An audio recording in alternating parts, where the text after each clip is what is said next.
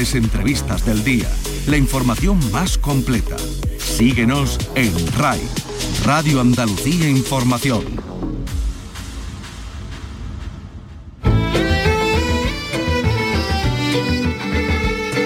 En RAI, Andalucía es cultura.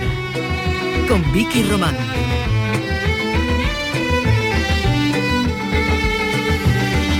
Buenas tardes. Andalucía está hoy presente en Arco, en la Feria de Arte Contemporáneo en Madrid, donde la consejera de Cultura y Patrimonio Histórico ha dado a conocer el programa Iniciarte, con la presentación además de una exposición Futuros Abundantes que se va a ver en breve en Córdoba. En Sevilla, entre tanto, esta misma tarde comienzan en el Ateneo unas jornadas de divulgación de la vida y obra de los hermanos Machado, que van a girar sobre la última obra teatral escrita por ambos y recuperada del olvido, eh, Rafael, por Rafael Alarcón y por Antonio Rodríguez Almodóvar, con el que enseguida vamos a hablar. Y en un día en el que se han dado a conocer los datos del barómetro de hábitos de lectura y en el que se comprueba que se ha consolidado ese aumento del hábito lector que trajo la pandemia, seguiremos hablando de libros con la ganadora del Premio Nadal de este año, con Inés Martín Rodrigo.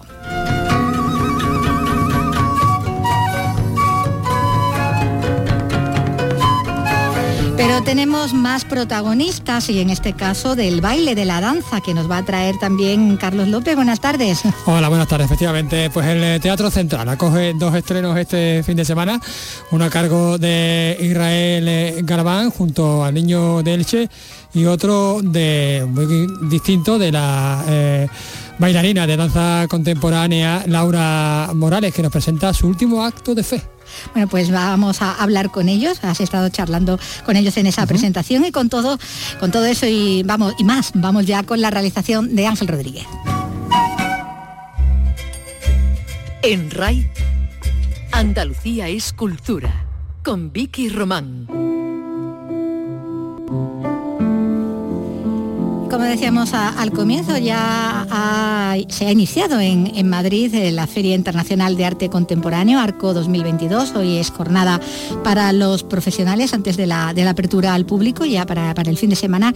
Y allí se encuentra de esta mañana la, consejera de Cultura y Patrimonio Histórico dando a conocer ese programa Iniciarte y participando en la presentación también de la exposición Futuros Abundantes, que se va a ver pronto eh, en Córdoba y que es la primera colaboración entre la Consejería y la Fundación TVA 21, Thyssen Bornemisza Arte Contemporáneo. Tiene más detalles desde Córdoba, Antonio Postigo. Futuros Abundantes abrirá sus puertas el 1 de abril en el Centro Andaluz de Arte Contemporáneo, el CETREA, con sede en Córdoba. Es el primer paso de las sinergias entre la Fundación TVA 21 Thyssen-Bornemisza, la Consejería de Cultura y la Ciudad Andaluza. La muestra va a estar comisariada por Daniela Ziman, directora artística de TVA 21 y va a reflejar los 20 años de historia de investigación, colaboración y experimentación de la Fundación a través de la mirada de los artistas. La muestra va a ocupar todo el espacio expositivo del C3A y va a reunir una selección sin precedentes, según nos cuentan, de obras de la colección, muchas de ellas comisiones propias. En esta exposición van a participar artistas de distintos países y tendrá como eje principal la sostenibilidad y el medio ambiente. A partir de esta exposición, la colaboración entre las tres partes va a durar tres años. Se espera que en octubre comience el proyecto que pretende llevar parte de la colección a distintos puntos de Córdoba capital. Esta tarde comienzan en Sevilla unas jornadas de divulgación literaria dedicadas a la vida y a la obra de los hermanos Machado, justo cuando se acaban de cumplir ayer mismo 83 años de la muerte de Antonio Machado. Unas jornadas que van a tener lugar en la sede del Ateneo de Sevilla. Hablamos con uno de los ponentes, con el escritor Antonio Rodríguez Almodóvar. ¿Qué tal, Antonio? Muy buenas tardes. Hola, buenas tardes. Muy bien. Bueno, estos encuentros que, empiezan hoy van a estar centrados en esa obra de teatro inédita, La, la diosa razón, coeditada junto a Rafael Alarcón Sierra y que ambos habéis recuperado a partir de esos manuscritos del Fondo Machadiano que tiene la Fundación Unicaja. Eh, bueno, ¿qué ha supuesto esta recuperación? Bueno, pues ha sido una, primero un esfuerzo eh, muy considerable, del que no hay que presumir, porque yo creo que el trabajo gustoso, como decía Juan Ramón, no, no, es, no es verdaderamente trabajo, pero en fin, ciertamente han sido dos años de, buscar eh, entre cuatro mil y pico de folios que contiene todavía el, fin, el legado, el segundo legado de los machados que adquirió la Fundación Unicaja. Y ahí estaba un poco perdida, la, porque no le dio tiempo a, a Manuel y Antonio Machado, no le dio tiempo de acabar, digamos que de perfilar, ¿no? y, y, quedaron las últimas escenas pues muy embarulladas en distintos archivos, en fin, que, bueno, pero ya te digo, con eh, muy, muy felices de haber conseguido sacar a flote una obra que estaba en cierto modo destinada al olvido, ¿no? Porque momentos muy difíciles, una separación eh, que impuso la guerra civil de los dos hermanos, que no volvieron a verse nunca más. Y que hoy tengamos esta, esta maravilla, esta joya de, de la literatura, pues me parece, en fin, no hay calificativos, ¿no? Porque estas cosas tardan un tiempo en ser reconocidas y esta obra te será muy importante, ya lo verás. Claro, estamos hablando de eso, de su último trabajo conjunto, ¿no? Sí, eh, Bueno, las jornadas de hecho van a incidir en la importancia de ese legado documental machadiano que, custodia la Fundación, eh, donde todavía, no sé, que suponemos que habría cosas por descubrir, habiendo tantos miles de documentos, ¿no? Claro, claro, y tienen, sí, han apuntado otras cosas más, pero claro, esta era la más la más la que exigía un trabajo más inmediato porque por su importancia, ¿no? Porque claro, una obra de teatro de los Machados sobre la Revolución Francesa, pues ya te puedes imaginar, esto era mm, bueno, pues había que había que dedicarle inmediatamente todo el tiempo que, necesitara. Y así es, ¿no? Que ha resultado una obra espléndida, ¿eh? Ya te lo digo porque como, como obra de teatro seguro que va a funcionar maravillosamente también. Ah. Y como lectura, bueno, pues también porque bueno, un prólogo muy extenso, claro, de, para explicar cómo se ha hecho esto, lo otro, en fin, cómo se ha reconstruido, porque partíamos de alguno, de un, un intento de, de reunir eh, lo principal de la obra que había hecho José Machado, es el, hermano pequeño de los Machado, ¿no? Que hacía casi siempre las labores de de, pasar a limpio, porque la letra de los Machados, tanto de Antonio como de Manuel, era endiablada. Y, y, eso ha sido un poco más, lo más peliagudo, ¿no? Porque muchas veces nos atascábamos en una palabra. me llamaba por teléfono y decía, Rafael, que dice aquí? Antonio, yo estoy atacado como tú. En fin, luego pues dándole vuelta, contesta, tal, y decía, bueno, pues lo que dice esto, y cuando alguna palabra no hemos conseguido descifrarla también lo decimos, ¿eh? claro, pues el trabajo este es así, ¿no? Pero es muy poco. ¿Eh? La, mayor parte, al final, no, pues ya te vas familiarizando con, con todo eso y bueno, pues Sale, sale. Sale, de. Bueno, ahí se ha recuperado, como decimos, esa, e, e, esa obra de teatro que cuenta la, la, agitada vida, ¿no? Mm, sentimental y social política de la mítica Teresa Cabarrús. Eh, bueno, las jornadas se inauguran a, las seis de esta tarde ya con una conferencia bueno, a cargo de un reconocido estudioso machadiano como es, eh, y apasionado machadiano como es Alfonso Guerra. Y, y a continuación es cuando va a tener lugar ese coloquio tuyo junto a Rafael Alarcón, en el que vais a, compartir con el público, bueno, pues los detalles, como estás contando ahora, ¿no? De, ese arduo trabajo, ¿no? De, recuperación. Eh, supongo que bueno, que eso despertará mucho interés también de quienes vayan a, asistir, ¿no? Que tendrán muchas preguntas, ¿no? Sí, bueno, la gente, en todos los intentos que hemos hecho de, este asunto, a la gente le llama muchísimo la atención y quedan, bueno, eh, eh, seducidos por la causa, ¿no? muy, pronto claro, una hora de los machados sobre el personaje histórico de Teresa Cabarrús, aunque ahora se llama de otra manera, se llama Susana Montalbán, pero bueno, el personaje, ¿no? Que vivió la Revolución Francesa en carne viva, porque ya en fin, mm, pasó por, muchas vicisitudes dentro de la revolución y es muy interesante, claro, seguir todo eso, porque nadie se esperaba que los machados hubieran entrado en ese asunto, ¿no? había, alguna noticia, ellos habían adelantado algo, que estaban escribiendo algo sobre una española en la Revolución Francesa, en fin. Pero claro, hasta llegar a esto, bueno, una sorpresa mayúscula y maravillosa. Algo totalmente inesperado. Bueno, después de ese coloquio ya, como decimos esta tarde, mañana conferencia de Mónica Alonso, impulsora de la Fundación Antonio Machado en Colliur, hablará de la relación también de los hermanos durante el exilio y después habrá otra del catedrático Alberto Romero Ferrer, precisamente sobre esa obra teatral, sobre la diosa razón, vuestra obra recuperada. Eh, está trayendo a los investigadores, como estamos viendo, claro. Claro, claro, no, hay más que habrá, ¿no? Porque todo acaba de empezar.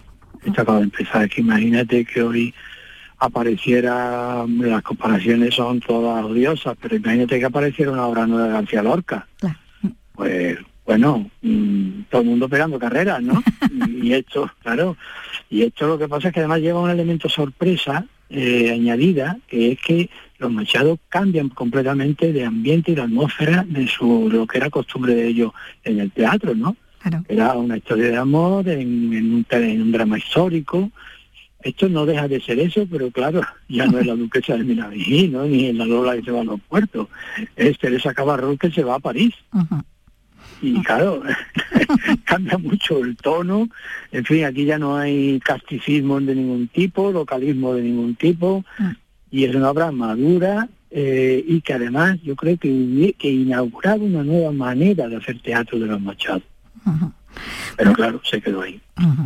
Lamentablemente. Bueno, la clausura mañana va a ser después ya de esa conferencia que decimos, eh, con otra de la sobrina nieta de Antonio Machado, que va a reconstruir esos últimos días del escritor, lo que es su último viaje, a partir además de, un conjunto de la investigación, de un conjunto de cartas que también pertenecen a esos fondos de la fundación, ¿no? sí, sí, sí. Bueno, eso es interesantísimo también, ¿eh? Porque claro, esas cartas eh, han aparecido recientemente y quien mejor las ha podido conocer o las podrá comentar es, Mercedes de Desea Machado, una de las sobrinas nietas de, de los Machados. De manera que vamos a tener un testimonio en directo de una persona que vio esos papeles desde pequeña en su casa, ¿no? ¿Eh? Fin, todo, todo, como ya comprenderás, de, yo creo que de mucho interés.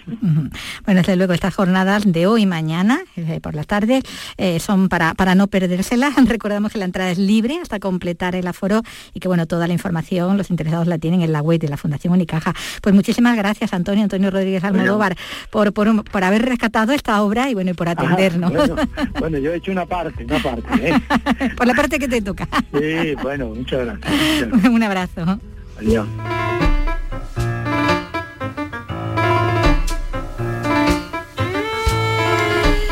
Hermanos Machado y Antonio Rodríguez Almodóvar y seguimos hablando de autores andaluces porque el alumnado de bachillerato de Andalucía va a poder conocer todavía más la obra de María Zambrano a través de un cuaderno didáctico que va a llegar a los centros en los próximos días. Hoy se ha presentado este a los estudiantes del Instituto de Bachillerato Vicente Espinel en Málaga, como nos cuenta Alicia Pérez. El cuaderno didáctico de María Zambrano es una guía de su amplia obra y de su contribución a la filosofía, la política, el feminismo, la poesía. Es la quinta autora de la colección para institutos de la Junta formada por Chávez Nogales, Emilio Prados o Becker, entre otros. Eva Díaz es la directora del CAL. Creo que además de una mujer ejemplar es una de las figuras intelectuales principales de, la historia de nuestra literatura y es una persona que aúna la filosofía, el pensamiento con la literatura. Yo creo que pocas personas han contado tan bien el pensamiento como nuestra María Zambrano, ¿no? de una forma poética. Nuestros estudiantes ya conocen a la beleña María Zambrano porque forma parte del sistema educativo, pero este libro ahonda más en la obra de una mujer que fue reconocida como una intelectual desde muy joven. ¿Pero qué saben nuestros adolescentes de María Zambrano? Hemos leído un poquito que sobre Claros del Bosque y me pareció bastante interesante, pero claro, muy poquito, una pincelada. Yo si tendría que definir a María Zambrano sería la representación del poder de la mujer, sobre todo en el mundo de la filosofía, de las letras. El legado que tenemos eh, es eso, que aclara que la igualdad entre el hombre y la mujer se puede. El Centro Andaluz de las Letras, situado en la calle Álamos, tiene hasta el 15 de marzo la exposición María Zambrano, la aurora del pensamiento. Bueno, una exposición para, acercarse, a acercarse igual que a los libros de, María Zambrano o de todos los, autores, autores andaluces. Eh, esto en un día en el que hemos conocido que el 64,4% de los españoles leyó libros por ocio y que el 52,7% lo hizo además con una frecuencia semanal. Esos son los datos del barómetro de hábitos de lectura y de compra de libros que hoy ha dado a conocer la Federación de Gremios de Editores Españoles en un acto que ha presidido el ministro de, Cultura. El aumento del hábito lector, que ya se advirtió el año anterior durante la pandemia, se ha consolidado en el, el 2021, aunque todavía un importante porcentaje de población que no lee nunca o casi nunca, esto un 35,6%. La mejora de los índices de lectura se ha producido en el año pasado en la práctica totalidad de las comunidades autónomas y en todos los tramos de edad, aunque por primera vez sí que se ha registrado un ligero descenso en cuanto a los lectores en formato digital, que está en el 29,4% de la población, frente a más del 30% registrado en el año 2020. Y con otro libro y una autora vamos a continuar.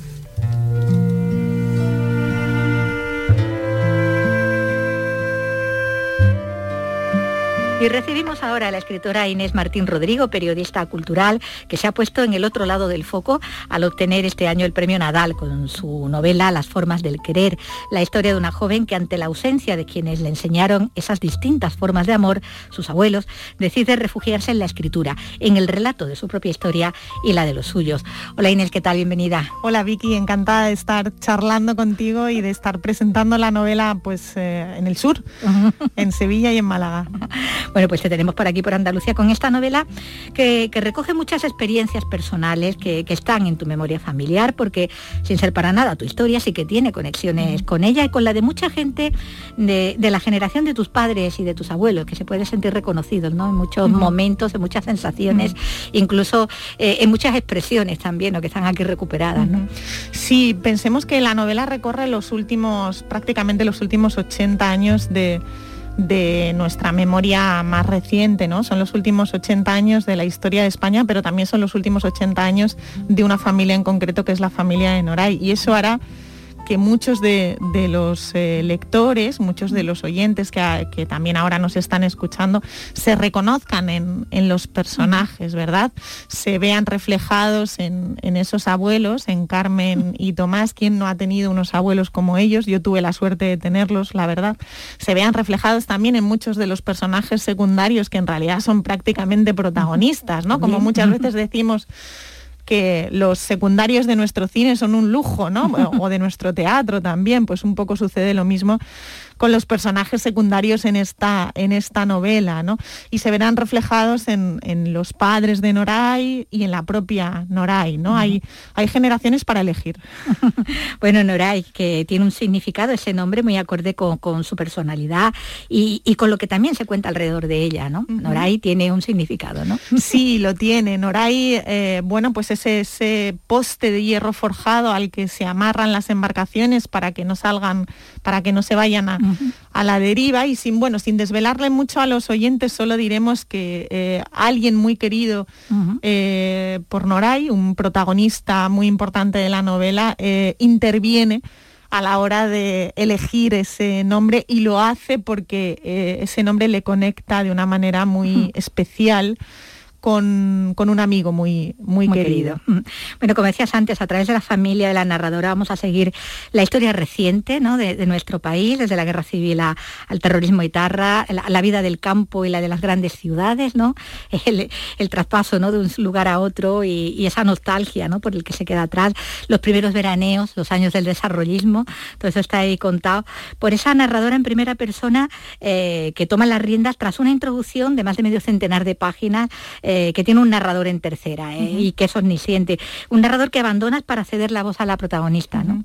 Sí, además eh, fue un proceso bastante llamativo, porque te confesaré, Vicky, que al principio... O Ibas por la tercera, ¿no? Sí, cuando, cuando comencé a escribir, eso es, cuando comencé a escribir la, novela, eh, solo tenía en mente el, narrador en tercera persona, ¿no?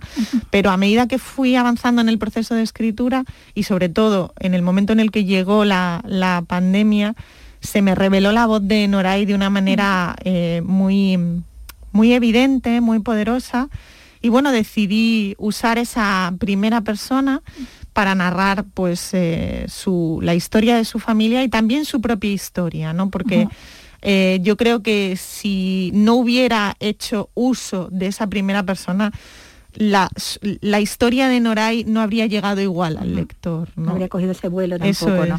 Esa narradora es bueno la que escribe en realidad la, la historia, esa historia a la que se asoma eh, como testigo, ¿no? Externo, ese joven al que, bueno, apartado de su vida, sin demasiadas explicaciones, porque las motivaciones, los miedos, la angustia de la protagonista solo se expresan a través de ella misma por escrito, eh, de forma que ese relato es terapéutico, ¿no? que cumple esa función, ¿no? Sí, literalmente, y además cumple esa función para no en la, en la propia novela y ha cumplido esa función también para mí, ¿no? Es, yo siempre digo que la literatura no es sanadora porque hay heridas que no se cierran nunca.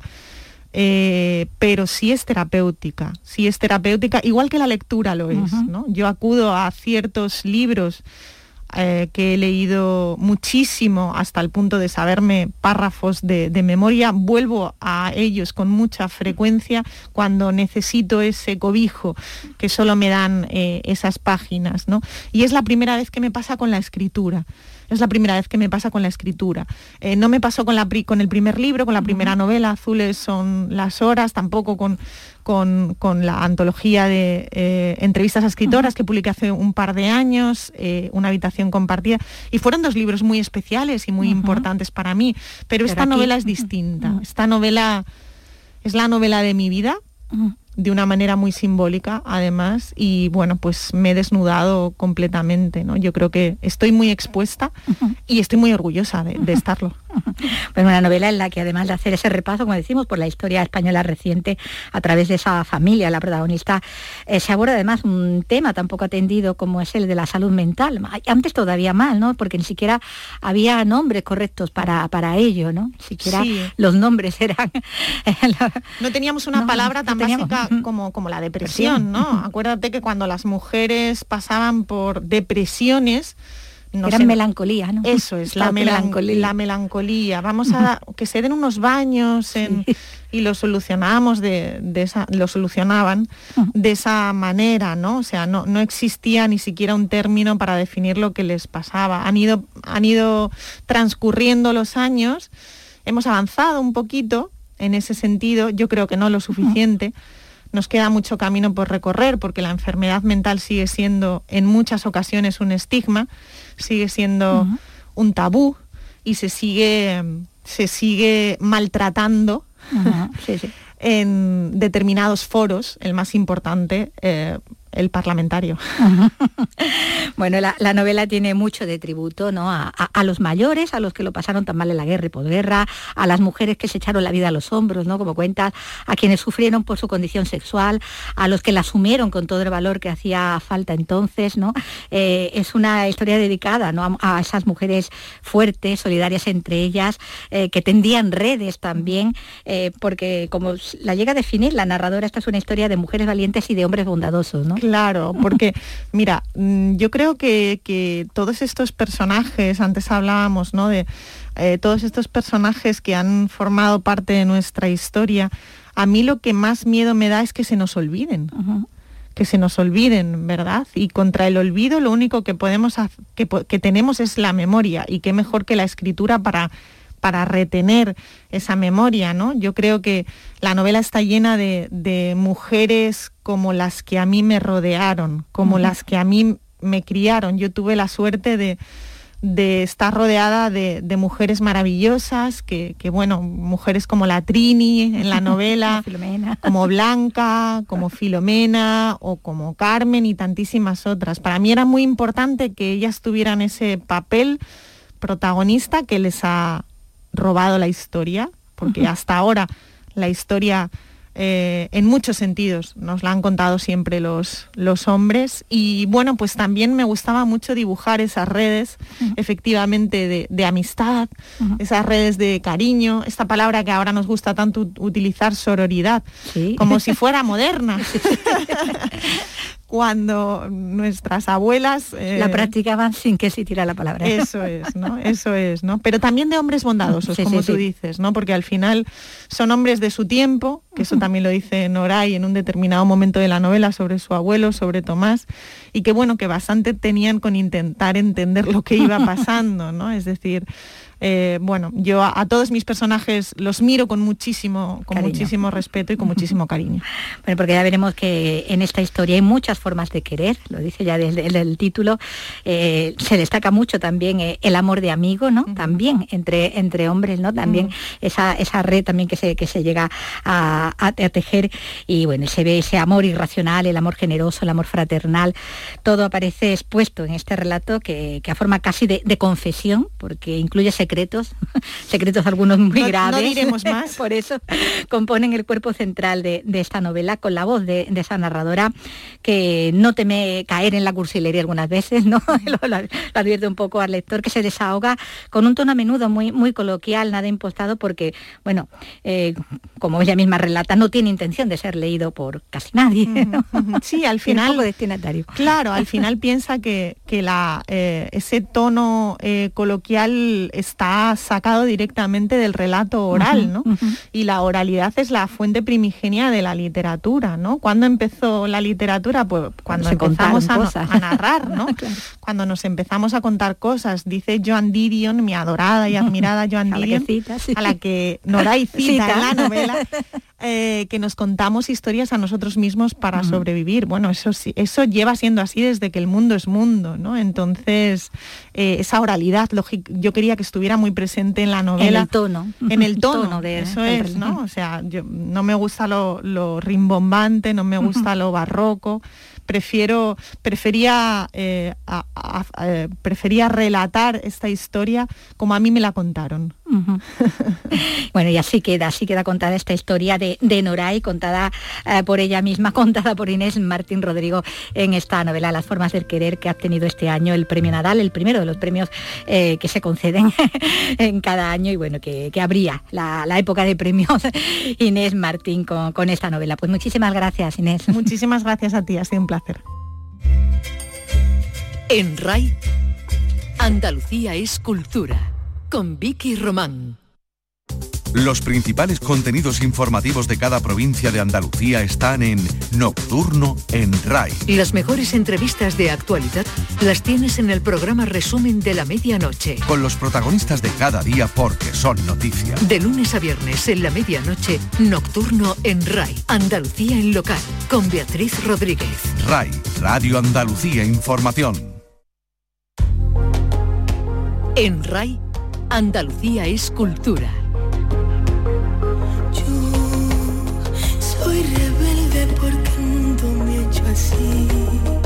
Porque nadie me ha tratado con amor, porque nadie me ha querido nunca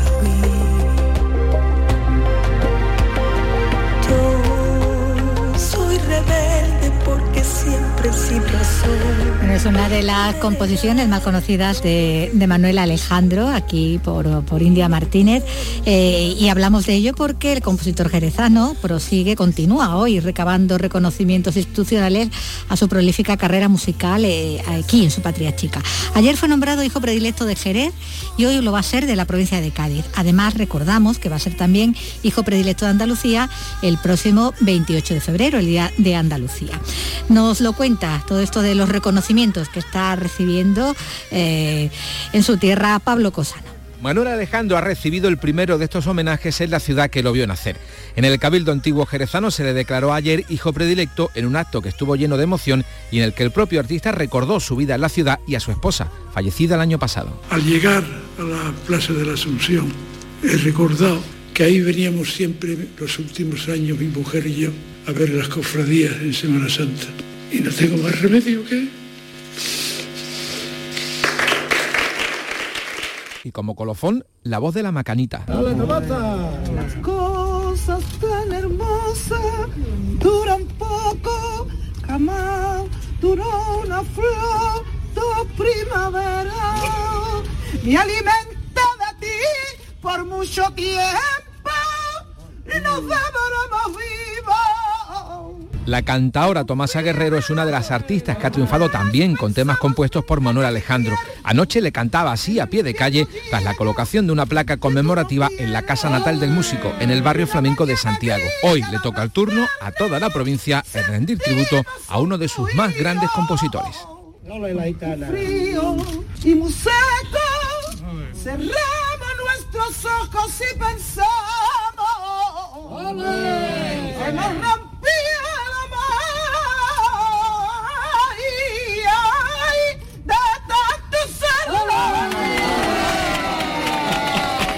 pues mucha, mucha emoción en Jerez en este acto y allí vamos a seguir en Jerez asomándonos ahora a lo que nos ofrece hoy el Festival de Flamenco, donde sigue Manuel Curao.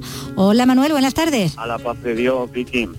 Bueno, hoy ¿qué, qué tenemos en el festival? ¿Qué es lo que nos ofrece el Festival Jerezano? Que parece que hay eh, pues muchos nombres de allí, ¿no? De, de la tierra, ¿no? Pues sí, hoy es un día jerezano y un día con mucha expectativa porque es un espectáculo de estreno. Se llama La Fuente de mi Inspiración con Manuela Carpio, que es una bailadora enraizada en familia eh, flamenca jerezana y además llama poderosamente la atención las colaboraciones para este estreno. Nombres como Antonio Canales, La Farruca, Joaquín Grilo, Gema Moneo, Pepe Torres, estos son los artistas invitados para, para este espectáculo que se presume lleno en el Teatro Villamarta. Pero antes, en el ciclo Toca Toque, en la sala La Compañía a las seis y media, será la guitarra mm, del lexicano Salvador Gutiérrez quien nos traiga eh, un recital eh, compuesto por estas piezas, las piezas que componen este su trabajo titulado así, Once Bordones, que también trae colaboraciones como la de Andrés Marín o la de Enrique Soto Sordera. Eso es lo que hay hoy, pero venimos ya de disfrutar de otros espectáculos, de la gala de entrega de los premios de la edición pasada, del estreno de la compañía del Ballet Nacional de España eh, poniendo en, en escena el homenaje a Antonio Ruiz Soler y, y sobre todo el baile, que como bien se sabe es el plato fuerte del festival. Que es la, la gran apuesta. Bueno, y se están presentando, creo, se- ya a estas alturas de la, de la semana se está avanzando lo que va a ofrecer el festival el fin de semana, ¿no? Sí, largo fin de semana por el puente del Día de Andalucía, donde hay platos fuertes como eh, Rocío Molina, que viene con, con el resumen, por llamarlo de alguna manera, de la trilogía sobre la guitarra, la verdad que va a ser un, un estreno en Andalucía. María Terremoto, vuelve el cante de Jerez, eh, estamos hablando ya de, del viernes eh, y el sábado pues Farruquito como plato fuerte. Hay cuatro espectáculos el sábado. Este año el festival ha, ha bajado en cuanto a horarios y ofrece una serie de espectáculos a la una del mediodía en el Museo de la Atalaya. Olga Pericet estará el sábado, después la sala de compañía a las seis y media con Ángel Roja, Farruquito a las ocho y media en el Villa Marta y por si fuera poco, Anabel Valencia, el ciclo de la raíz en la bodega de González Díaz a las 11. Bueno, un más que intenso programa, ¿no? Del que tendremos ocasión de hablar también eh, en estos próximos días. Pues muchísimas gracias, Manuel, Manuel Curao. Te dejamos Gracias ahí disfrutando de- del festival para que luego nos lo cuentes. Un abrazo. Bueno, adiós, muchas gracias. Y de Manuel el Curao a, a- a Carlos López y de al Central, al Teatro Central de Sevilla, que este fin de semana coge dos estrenos de danza muy diferentes, ya nos lo contabas antes, entre el flamenco experimental de Rey Galván y la danza contemporánea de Laura Morales, ¿no? Efectivamente, coincidirán en el tiempo ambos, aunque se represent- porque se representarán viernes y sábado, pero en distintas salas. Israel Galván trae su montaje mellizo doble junto al Niño de Elche, un espectáculo estrenado en Madrid, aunque ahora es la vez que la primera vez que se representa en Andalucía. Y por otro lado, la bailarina contemporánea, coreógrafa, actriz y cantante Laura Morales presenta su estreno absoluto El último acto de fe, una obra inspirada en la vida de la Beata Dolores, la última víctima de la Inquisición. Vamos a escuchar, si te parece, primero a Israel Galván. Hola, buenas tardes Israel.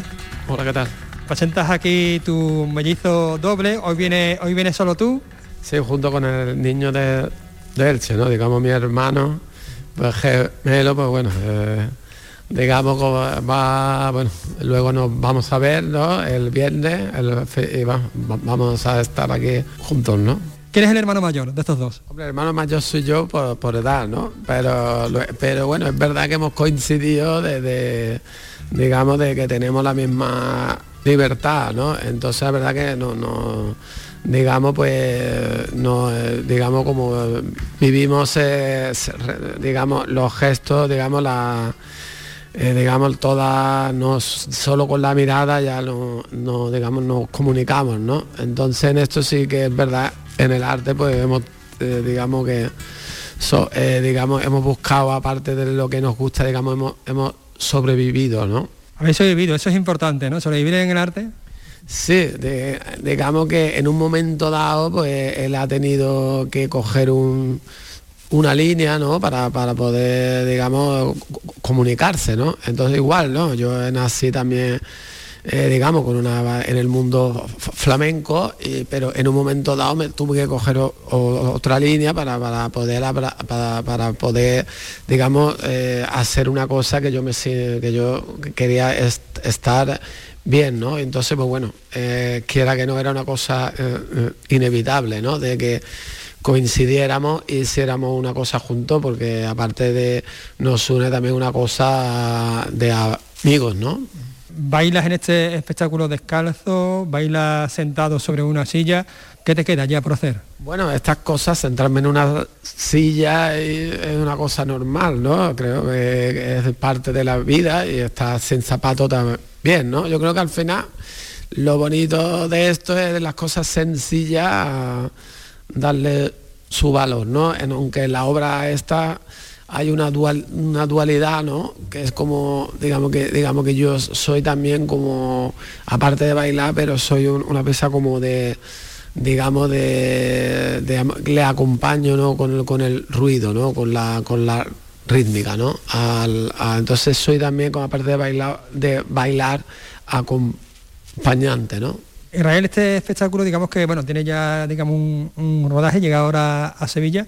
En esta vida de- del espectáculo lo has ido modificando, lo has ido adaptando. Mira, pues este, cu- cu- curiosamente, ¿no? O sea, yo todas las obras que, que he hecho siempre las he cambiado, pero este, de, no sé por qué, será por...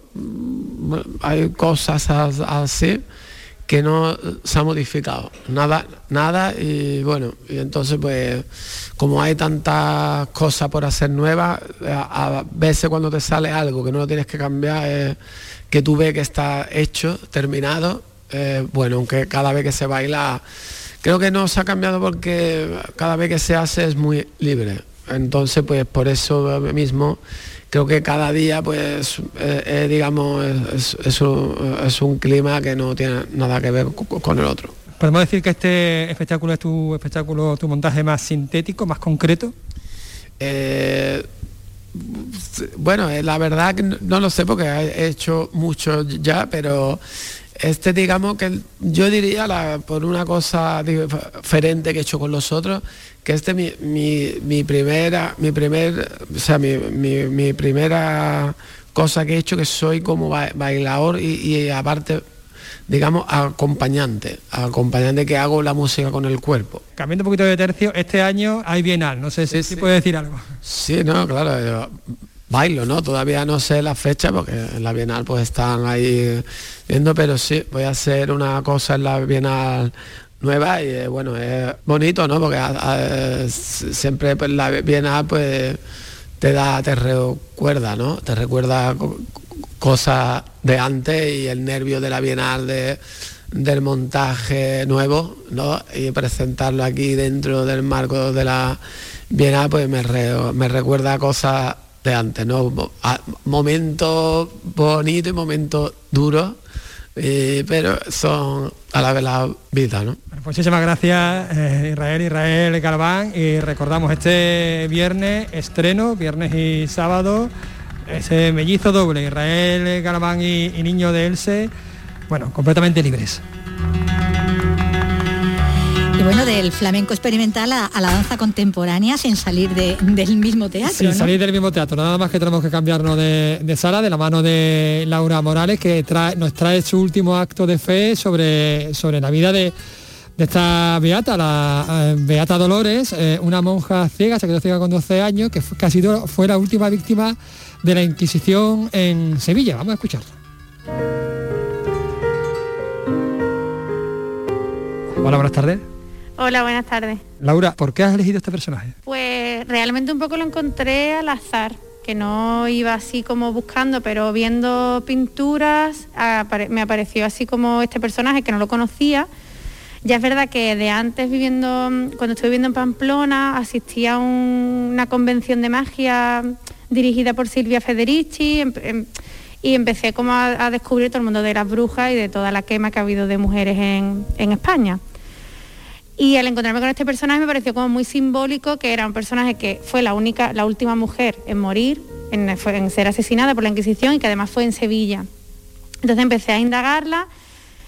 Un amigo mío me tenía como un libro de la universidad en el que se narraba como un poco más detalladamente su historia y, tiene así como yo es verdad que para las piezas me gustan mucho como los verbos, lo que me va como dando la, la inspiración, ¿no? Y la historia de quedarse a los 12 años ciega, quedarse casi un poco abandonada de familia al morir su abuelo. Y en esa época ser ciega es como lo que te queda es pedir. Y bueno pues al estar en un entorno religioso se pidió así como asilo aprender a ser bueno aprender no como entrar de organista. Y ya rápidamente lo que empiezas a descubrir es su, su deseo ¿no? de, de cómo ella vive el deseo y de su conexión con la religión, que no es como la religión católica como se concibe, sino que ella bebe como de muchas religiones para al final vivir un poco como ella quiere, que es ser libre, ya que soy ciega, que estoy sola, que estoy desahuciada, por lo menos vivir en placer y acompañada de que la quieran, en, una comunidad que un poco le da de comer y le da alojamiento. Y no sé, me, me pareció como, como un personaje muy que, no sé, que me sentía como muy, muy identificada, no porque yo viva así, pero que al final es buscar lo necesario y coger lo que te viene bien de cada cosa para, para llevar tu vida adelante. Eh, reúne como varias cualidades de la, de la marginalidad y de la libertad al mismo tiempo. Sí, al final de la marginalidad que el humano hace, ¿no? De, que se sigue haciendo ahora, ¿no? De por ser ciega, ya es como que estás no estás como incluida en ciertos aspectos el tener deseo siendo una mujer y decirlo abiertamente sigue siendo como todavía un, una losa ¿no? que llevamos encima y, al final es placer y vivir, no es otra cosa. Me llama la atención eh, que bueno, fue acusada de fingir revelaciones divinas y de mantener relaciones sexuales con distintos confesores. Y uno de sus confesores precisamente fue el que la delató.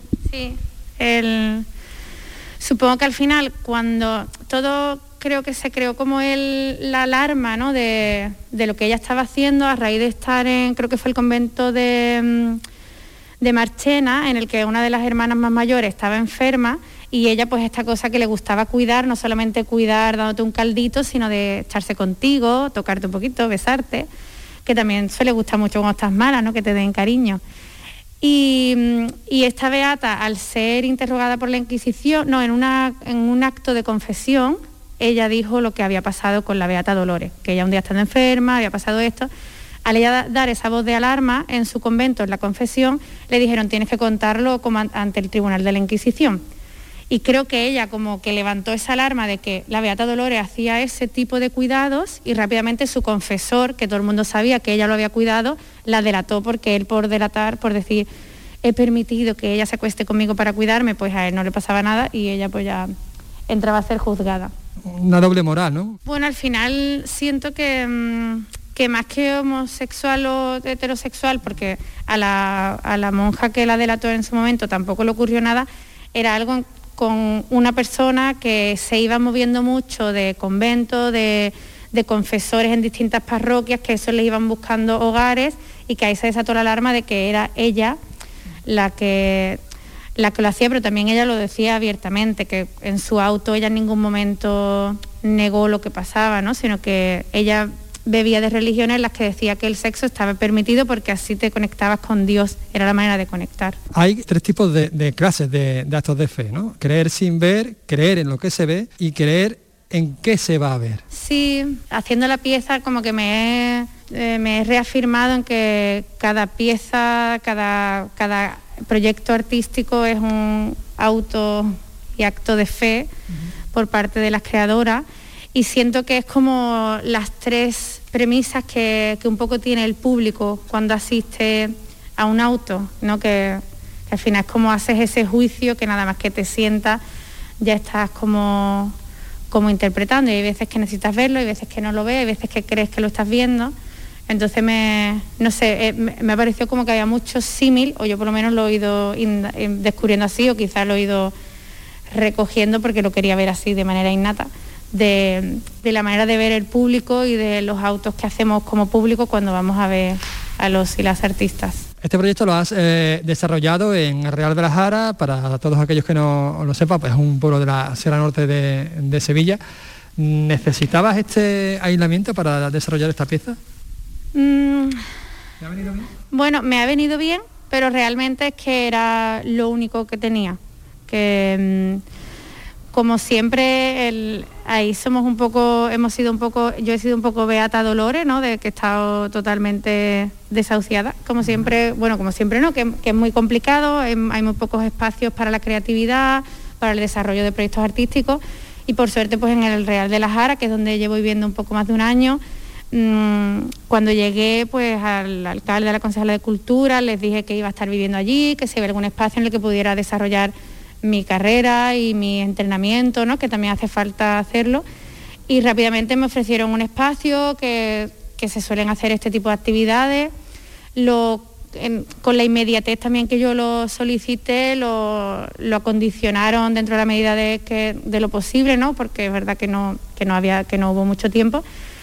Y ha sido como, ha sido un regalo, porque hemos podido estar cuatro semanas allí y es verdad que sin yo pensarlo previamente de que quizá era un acto necesario el ir a un sitio como muy de retirada, muy de, del silencio, ¿no? que también un poco lo, lo que se asocia ¿no? a la vida de, de monja, de convento, creo que sí, que ha servido para, para aislarnos, para concentrarnos, para también eh, vivir en, en, en una situación un poco más de austeridad, ¿sabes? Como una casa de pueblo antigua, porque es donde vivimos, de levantarte temprano, de convivir con, con tus hermanas y del aislamiento. Vamos, que no es que el pueblo esté muerto, que el pueblo tiene muchísima vida, más que muchas veces Sevilla. Pero que sí que creo que ese aislamiento genera mucha concentración, ¿no? Que también lo que ella me decía, que estamos aquí aislada, que no es de estar en la ciudad y ahora te vas a un sitio, o vas al teatro, vas, sino que al final hemos estado en una especie de eso, de convento desde que te levantas por la mañana a hacer la primera oración, luego la meditación de la tarde, luego por la noche a, a visionar cosas que han pasado durante el día, repasar textos. Sí, creo que ha sido muy necesario. Y en esta residencia artística, bueno, también te has rodeado de un equipo con los que ya has trabajado, ¿no? Pues realmente con, con el que más he trabajado ha sido con Juan Luis Matilla de la compañía Mopa, que con él trabajo muchísimas veces, y con Benito Jiménez, que es el iluminador, que también he- he- ha estado en casi todos mis proyectos por suerte. Y luego con María Pizarro sí había trabajado en una ocasión en una pieza de Guillermo Baker, pero con realmente como el, el unirlas a ellas tres es porque mm, creo que son tres personas muy diferentes a mí y que necesitaba también como beber como de, de, otra- de otros caracteres, de otras fisicalidades, de otras formas de enfrentarse a la escena, que para mí siento que es como mi reto y lo más mm, excitante de mi carrera, que es de- como beber de otras artistas, ¿no? De este es el mundo que yo tengo en, la, en el, que este es mi imaginario, con estos textos, con estas, estas inspiraciones, con estas cualidades, con estos verbos. Eh, ahora yo lo- os lo pregunto, os llevo a ese lugar y en ese, en ese lugar eh, vosotras entráis, ¿no? Y el observar cómo ha ido entrando cada una para mí ha sido como muy excitante y súper inspirador. Porque eh, digamos que es un montaje híbrido, eh, en el que bueno, se mezcla danza contemporánea con música, con performance, incluso con una bailadora. Sí, es verdad que no hemos... Yo, por ejemplo, para mí lo más fácil es llevarlo todo al movimiento, pero no, no he impuesto esto, el motor va a ser la danza contemporánea, la fisicalidad, mm, que es mi, a lo mejor mi motor primero, sino que he ido un poco como escuchando que como ellas se iban sintiendo cómodas en las, en las pequeñas propuestas, ¿no? que previamente yo les envío un formulario y de ese formulario salieron como unas confesiones de cómo ellas entran en, en- este mundo. Y al entrar en ese mundo fue como fuimos mm, desarrollando. Entonces tiene un poco todo porque somos cuatro artistas que, hemos, que tenemos background diferentes y, y que a lo mejor para esta pieza pues bueno, que me gusta como dejar lo que necesita la pieza, no imponer previamente, tiene que haber texto, yo quería cantar lírico, que ahora me encanta y canto muchísimo, y de repente no ha aparecido, pues no se ha cantado, o sea, es que no me gusta imponer, sino me gusta como ir sintiendo lo que, lo que va necesitando la pieza, y entonces va a ver pues lo que somos un poco cada una, que todas un poco bailamos, un poco mucho, cantamos, expresamos con, con el cuerpo, con los pies, con la quietud, con lo paisajístico. Estrenas este, este viernes, estreno absoluto, hay que recordarlo, aquí en el Teatro Central de Sevilla. No sé si luego eh, girará por, por más sitios, por más teatro. Pues normalmente mm, casi todo lo que se estrena se suele morir y ya no, no hay mucha más gira, por desgracia. Yo espero que sí, porque he invertido todo mi dinero toda mi energía y todas mis ganas. Entonces sí, pero es verdad que ahora mismo no tengo nada cerrado, que después del estreno pues tocará la otra parte de mucho trabajo, que es mm, enviarlo a todos los festivales, todas las convocatorias que salgan y ya está. Y espero que sí, que larga vida, que hace falta. Eh, pues ahí queda dicho. Y este viernes estrenamos aquí, ¿eh? en, el, en el Teatro Central de Sevilla, el último acto de fe. No hay que perdérselo. Y sábado, venid todas las personas.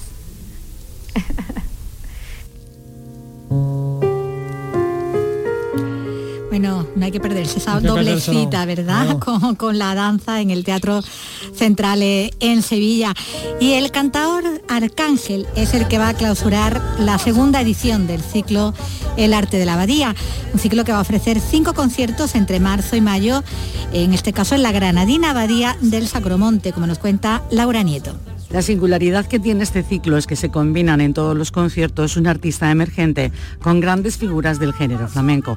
Así pasará por la abadía Bolita a dúo con Alicia Morales, Sergio el Colorado y Rancapino, Andrea Anguera con Juan Habichuela Nieto y Paco Jarana con Iván Vargas al baile. Clausura el ciclo Arcángel, todo en un edificio emblemático que tiene más de 500 años de historia. Pedro Chicote es uno de los organizadores. Es increíble, sí. La verdad es que es un espacio de verdad para disfrutarlo, porque tanto en el claustro como en la capilla de San Dionisio, que es donde normalmente desarrollan conciertos, son espacios mm, que solo por el hecho de visitarlos y al- además de todo eso puedes disfrutar de un buen concierto en ellos, es algo de verdad increíble. Con ciclos como este pretenden fortalecer este espacio patrimonial único asociado a programas culturales de alta calidad, promover el flamenco granadino y los artistas emergentes y ampliar los visitantes.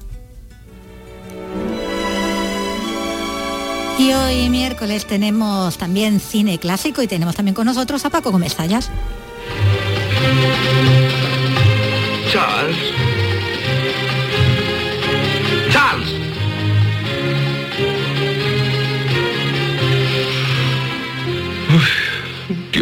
Mío. ¿Solo habla italiano? Claro que... Claro que hacer la locura de casarse con una mujer que sale de una tarta es muy expuesto. Algo así como una lotería, ¿no cree usted? Bueno, pues eso es exactamente lo que ha hecho el protagonista de, de la película, casarse con una mujer que acaba de conocer, que ha salido de, de una tarta, y eso le lleva bueno, a, a querer pensar ahora y ver cómo, eh, cómo matar a la propia esposa, ¿no? que ese es el título de esta, eh, de esta comedia que nos trae hoy también Paco Gómez Zayas. Hola, ¿qué tal de nuevo? Bueno, antes, antes de nada y antes de que alguien se escandalice, Sí, que lo de cómo matar a la propia esposa suena muy mal y pues, es políticamente incorrecto del todo, pero bueno, hay que matizar, ¿no? Primero es ¿De una comedia, hablamos? segundo es una película en la que eh, este hombre es un dibujante de, De tiras cómicas y entonces él lo que hace es inspirarse en su propia vida para mm, de alguna manera eh, transferirla a, a un personaje de cómica. Es como una especie así como de parodia de un superhéroe, Sí, sí, un agente sí, secreto, así, un una James Bond, sí. así. Y entonces, pues bueno, las cosas que le van pasando a él a- a- en la vida le ocurre a este. Entonces, ¿qué, ¿por qué necesidad hay de matar a la esposa? Dirá alguien. Pues lo que ocurre es que este hombre pertenece a un club de solteros. Empedernidos y de los que defienden la soltería. De los que defienden la soltería capa y espada. Bueno, como será que la película empieza justo cuando el que hasta ahora ha sido presidente dimite porque se va a casar. Y en la despedida de soltero. Y en la despedida de soltero pues le hacen ahí, hay una pared, hay una mujer que, que sale de la tarta y esta mujer pues bueno, pues acaba casado una noche de estas locas. Claro, para un día que bebe, el personaje de Jan Lemon amanece casado, ¿no? Y no sabe. Para desesperación de su mayordomo, que era el que escuchábamos al principio, que, no, que no daba crédito, que se iba a ir de la casa porque él no trabajaba para matrimonio. Sí, sí, el mayordomo que está interpretado por Terry Thomas es desde luego un punto y es quizás el más misógino de, todo, el grupo, más, incluso que todo el grupo de, del club este de los empieza la película con un monólogo de la cámara, ¿no? Bueno, en realidad se está dirigiendo al espectador donde está mm. sentando sus bases, ¿no? Y toda una declaración de intenciones. Mm. Está es totalmente misógino, ¿no? Contrario a, mm. a las mujeres y bueno, pero como se pueden imaginar, lo que ocurre entre el otro personaje, por así decirlo, el protagonista, el dibujante, que está interpretado y como siempre muy bien visto por Jack Lemmon, que em, ha demostrado ser un actor súper versátil, magnífico y particularmente en el género de la comedia, alguien al que se le pueden reprochar muy pocas cosas pues evidentemente él acaba muy enamorado de una mujer que para colmo también es nada menos que Bernalice. Sí. Mm. que bueno, que, juega además, se juega mucho con, con, el hecho de que ella no le entienda la mitad de las veces lo que él le dice, lo que le está hablando, ¿no? Porque mm. ella llega hablando eh, solamente italiano. Tiene como intérprete a la mujer de, su abogado, Claire Trevor, maravillosa, ¿no? Sí, sí, sí. la que recordamos en la, diligencia, ¿no? En la diligencia fue donde se hizo famosa y luego, sí, luego conocí también otra época así como de impacto ya justamente en los años 60, eh, que hizo varias películas muy conocidas, aunque ella ya no fuera la protagonista, sino que hiciera así un personaje pues más o menos del calibre del, que está aquí, ¿no? En, esta película. No, estaba, mientras que estabas tú recordando a, Claire Trevor, yo estaba recordando eh, a Björn Lisi como, como fue esta mujer, la irrupción que tuvo. Es que realmente eh, a finales de los 40 y durante toda la década de los 50 aparecen en el cine italiano muchas criaturas hermosísimas que proceden la mayoría de concursos de belleza, no sé, Silvana Mangano, Lucia Bosé, Silvana Pampanini, Sofía Loren, Gina Lollobrigida, Birna Lisi, luego ya al final Claudia Cardinale y además la mayoría... Poca rubia. Eso sí. La mayor, bueno, yo no sé hasta qué punto era rubia natural. Sí, pero daba muy bien de rubia. Daba muy bien de rubia, eso es verdad. Sí. Eh, mm, eh, eh, casi todas demostraron un gran talento como actrices, aparte de mm. ser mujeres muy hiperfotogénicas y que se convirtieron en ídolos y en símbolos sexuales. En el caso de Virinaldi sí es verdad que no le acompañó la suerte es, mm, bueno, en algunos momentos sí, es verdad que ella mm. también tuvo sus buenos papeles, pero tuvo que esperar mucho, hasta, hasta, no sé, como 40 años después de su llegada al cine, para que aquel papel de Catalina de Medici en La Reina Margot pues le valiera nada menos que el premio de interpretación en el Festival de Cannes, que es uno de los más prestigiosos que hay en el mundo, más incluso que los Oscar y demás. Y, la verdad es que, bueno, mm, sí, es una pena que mucha gente tenga que esperar a, avejentarse y a afearse, porque realmente... en serio, Sí, es que no la tomaban en serio. De hecho, ella se viene de Hollywood, mm, donde hace esta y poco más, eh, hace la película que podemos ver esta noche, precisamente porque decía eso, que es que, es que me dan películas muy... Esta quizá no, pero la mayoría son papeles muy tontos en películas muy tontas. Y entonces, pues decidió una Marilyn. Bien, sí, claro. Esa además era. Lo que pasa que tiene que jugar en, mm. italiana. Esa además era otra. La, desaparición de Marilyn, mm. Mm, bueno, ya antes incluso de, que ella tomara aquella decisión fatal, eh, eh, la, la presencia de Marilyn provocó una especie así como de de necesidad de, tener como muchas copias, porque ya eh, mientras que Marilyn estaba haciendo pues películas como Bass Stop o, con Faldas y lo loco, pues ahí estaba James Mansfield, ¿no? Que, era muy parecida, o por lo menos daba un aire. Mm. Eh, hombre, Marilyn era más delicadita. más delicadita, mucho más fina. Pero, pero bueno, una rubia curvilínea, rubia platino. y, entonces eh, iba por ahí. Eso solamente en Estados Unidos. Y, bueno, y seguramente podría más, Carol Baker, sí, juró también muchas veces la cosa de Marilyn y alguna más. Y no digamos ya fuera de, Estados Unidos, o sea, Diana Dors en, Inglaterra, y sí, a Virna Lisi, y por eso la asociamos todos con, el pelo platino y rubia como los trigos, Y, una, y, una imagen así muy, muy sensual, ¿no? Cómo matar a la propia esposa, que podemos ver esta noche también en nuestra tele. Y mañana tendremos más cine, así que mañana otra vez te tendremos por aquí. Pues será un placer. Esta semana vamos a tener mucho Paco. Hasta mañana. Bueno, y, hoy despedimos a, un músico. Efectivamente, Mark Lanegan, que ha muerto a los 57 años en su casa de Killarney, en Irlanda. Fue uno de los pioneros del grunge, miembro de Screaming Trees, estamos escuchando, Queens of the Stone Age o The Gutter. Posee una voz cavernosa y personal. Bueno, recientemente había pasado el COVID, estuvo en coma, de hecho, durante meses, experiencia que plasmó en un libro, en un libro de memorias titulado Devil in a Coma. Bueno, pues con su música nos vamos. Hasta mañana.